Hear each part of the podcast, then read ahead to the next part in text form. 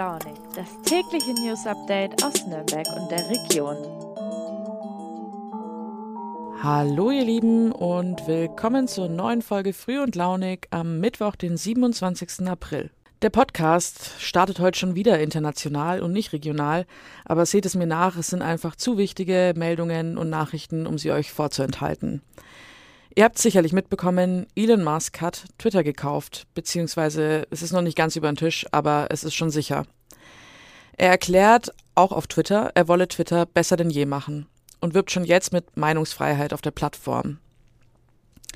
Kritiker befürchten hier, vielleicht auch zu Recht, dass sich unter dem Deckmantel auch Hass und Fake News tarnen könnten. Auf jeden Fall zahlt der Tesla-Gigant 41 Milliarden für die Übernahme des Kurznachrichtendienstes. Ein Twitter-User hat sich ausgerechnet, was man für diese 41 Milliarden Euro noch kaufen könnte. Ich lese einfach mal den Tweet vor. Elon Musk hat Twitter für 41 Milliarden Euro gekauft.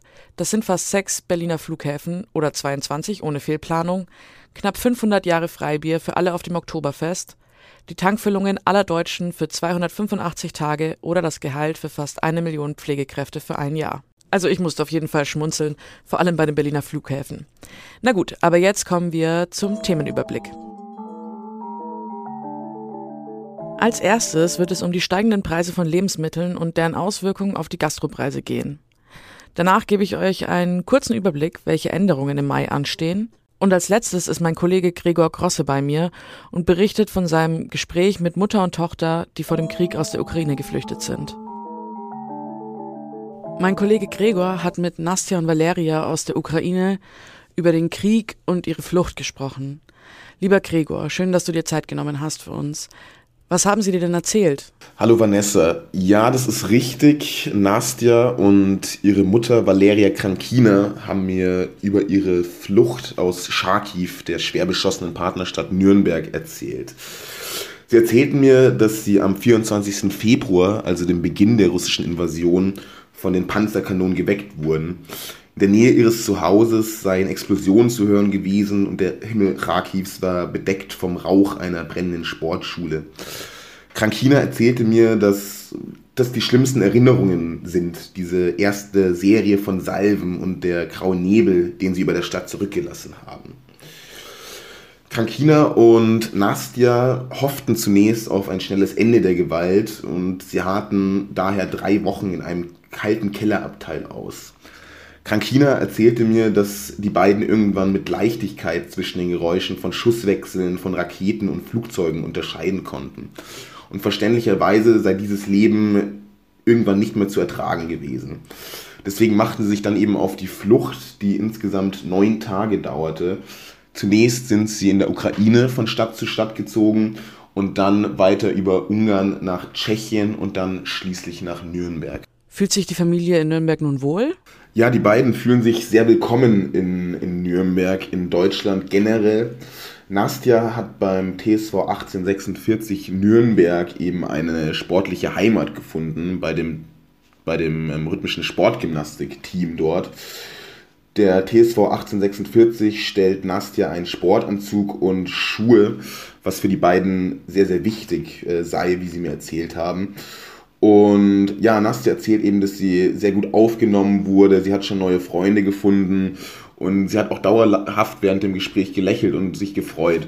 Also man hat wirklich gespürt, dass sie, dass sie sich in diesem Sportverein und generell in Deutschland sehr wohl fühlt. Bei Krankina ist es sehr ähnlich. Auch sie meinte, sie fühlt sich unglaublich willkommen. Sie sagte, dass es äh, schwer zu begreifen sei, wie Menschen so großartig sein könnten und dass ihnen bei wirklich allem geholfen wird. Nastja macht ja Sportgymnastik. Was bedeutet das für sie? Ja, das bedeutet Nastja unglaublich viel. Sie hat mir berichtet, dass die rhythmische Sportgymnastik ihr Leben sei. Dass dieser Sport eben sie, sie glücklich macht, dass er, dass er ihr Freude bereitet. Und das hat man ihr auch ganz klar angesehen. Die Teilnahme an dem internationalen Pastorelli Cup war dann eigentlich das sportliche Highlight für die beiden. Auch für ihre Mutter Valeria Krankina, die hat mir erzählt, dass sie kurz vor den Tränen stand, als sie ihre Tochter beim Pastorelli Cup ähm, Turnen gesehen hat. Das hängt auch damit zusammen, dass die beiden schon lange vor Kriegsge Kriegsbeginn geplant hatten, an diesem Turnier teilzunehmen Und ähm, ja, jetzt haben sie dieses sportliche Ziel, trotz eben dieser unsicheren Zeit, trotz des russischen Angriffskriegs, haben sie es doch geschafft, an diesem Turnier teilzunehmen. Das bedeutet diesen, den beiden also wirklich sehr, sehr viel, dass Nastja hier in Nürnberg ihrer großen Leidenschaft nachgehen kann. So, und jetzt gebe ich euch einen kleinen Überblick, was sich im Mai alles ändern wird. Erstmal zwei gute Meldungen. Und zwar Habt ihr eure Steuer für 2020 schon gemacht? Falls nicht, könnt ihr das tatsächlich bis 31. Mai noch machen. Da hat sich nämlich die Frist verlängert, gilt allerdings nur, wenn ihr einen Steuerberater mit dazu nehmt. Also schnell, schnell. Außerdem ändert sich was für Supermärkte und somit auch für uns als Einkaufende. Und zwar können Supermärkte jetzt leichter bald ablaufende Lebensmittel mit einem Sonderpreis etikettieren. Es ist gegen Verschwendung und wir sparen auch noch ein bisschen was dabei. Als letztes kommt eine leider nicht so gute Nachricht, und zwar werden sich die Bierpreise erhöhen, auch in der Region. Und zwar liegt es daran, dass die Biersteuer steigt und somit auch die Produzenten mehr zahlen müssen und das schließlich auf die Verbraucher übertragen. Es gibt noch einige weitere Änderungen im Mai, da verlinke ich euch den Artikel in den Show Notes und ihr könnt ja mal reinschauen. Preise steigen in jedem Lebensbereich drastisch an. Das hat verschiedene Gründe und meine Kollegin Nina, die ihr aus dem Podcast auch schon kennt, hat dazu recherchiert. Liebe Nina, welche Gründe haben die Preissteigerungen denn? Also die Gründe für die Preissteigerungen sind vielfältig.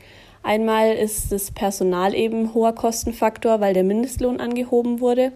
Ich habe ja mit Doris Reck-Hartmann von der Fischküche bei Mörndorf gesprochen und die sagt, sie zahlt zwar schon lange Mindestlohn, beziehungsweise sogar mehr, weil sie sonst kein Personal finden würde. Aber sie muss jetzt eben auch die äh, Gehälter der Fachkräfte anpassen, weil jemand, der den Beruf gelernt hat und mehrere Jahre Erfahrung hat, natürlich mehr verdienen muss als eine Aushilfe. Genau, und die Personalkosten sind eben ein großer Faktor in der Gastronomie, die jetzt eben ganz schön ins Geld gehen.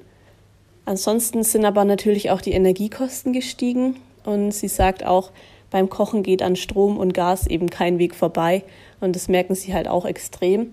Allerdings ähm, schlagen auch die Lieferanten einen sogenannten Energiekostenzuschlag drauf, weil die natürlich auch mehr Kosten haben. Zum Beispiel die Bauern in ihren Gewächshäusern haben mehr Energiekosten, aber auch die Lieferanten, die zum Beispiel das Bier bringen, müssen ja den Sprit bezahlen, der viel teurer geworden ist. Genau, also das ist eben auch so ein Grund, warum die Preise so extrem überall gestiegen sind. Und übertragen sich die Preissteigerungen auch auf die Gäste? Und bei welchen Speisen wird das besonders deutlich? Ja klar, also den Gastronomen bleibt ja fast nichts anderes übrig, als auch die Preise für ihre Gerichte in den Wirtschaften zu erhöhen, weil allein der Spargel zum Beispiel diese Saison 20 Prozent mehr kostet als letztes Jahr. Und na klar, das müssen die dann eben draufschlagen. Sie meinte zwar, dass man diesen kompletten Preisunterschied nicht auf das Gericht übertragen wird, sondern dann vielleicht das Schnitzel auch einen Euro teurer machen wird und ein bisschen hochgeht beim Spargel, dass man quasi so eine Balance findet, dass nicht ein Gericht mega teuer wird, aber es wird auf jeden Fall bei den Speisen deutlich werden. Und Doris Reck-Hartmann hat vor allem eben auch betont, dass sie am Ende trotzdem noch ein wirtschaftliches Unternehmen sind, die überleben müssen und Arbeitsplätze sichern müssen und Lieferketten und deswegen auch an ihr Unternehmen denken müssen und am Ende schwarze Zahlen statt rote schreiben. Wie reagieren denn die Gäste darauf, nun mehr zu bezahlen? Viele der Gäste reagieren sehr verständnisvoll, meint die Gastronomin, und sind so der Meinung, ja, Qualität und guter Service haben auch eben ihren Preis. Und ich meine, alle wissen ja, wie im Moment die Preissteigerungen in allen Bereichen sind und können es deswegen, denke ich, auch ganz gut nachvollziehen, dass auch so ein Unternehmen eben dann die Preise anpassen muss. Es gibt aber wohl auch welche, die denken, dass sie sich daran bereichern würden und jetzt versuchen, damit das große Geld zu machen, was natürlich nicht stimmt. Ja, und Doris Reck-Hartmann denkt auch, dass es sicher bei vielen jetzt eng werden wird und man dann natürlich an so einem Luxus wie Essen gehen spart. Aber vielleicht ist es dann für viele eben mal wieder was Besonderes und man gönnt sich dann was und genießt es dann vielleicht auch noch mal mehr. Genau, aber insgesamt sehen es die Gäste relativ verständnisvoll.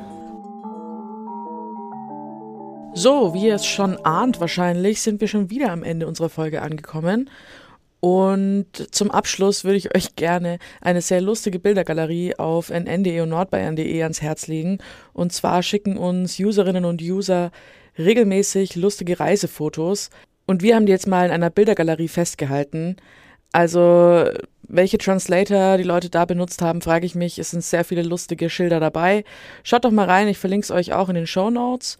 Und ja, genießt die Sonne heute. Wir hören uns morgen wieder und bis dann. Ciao.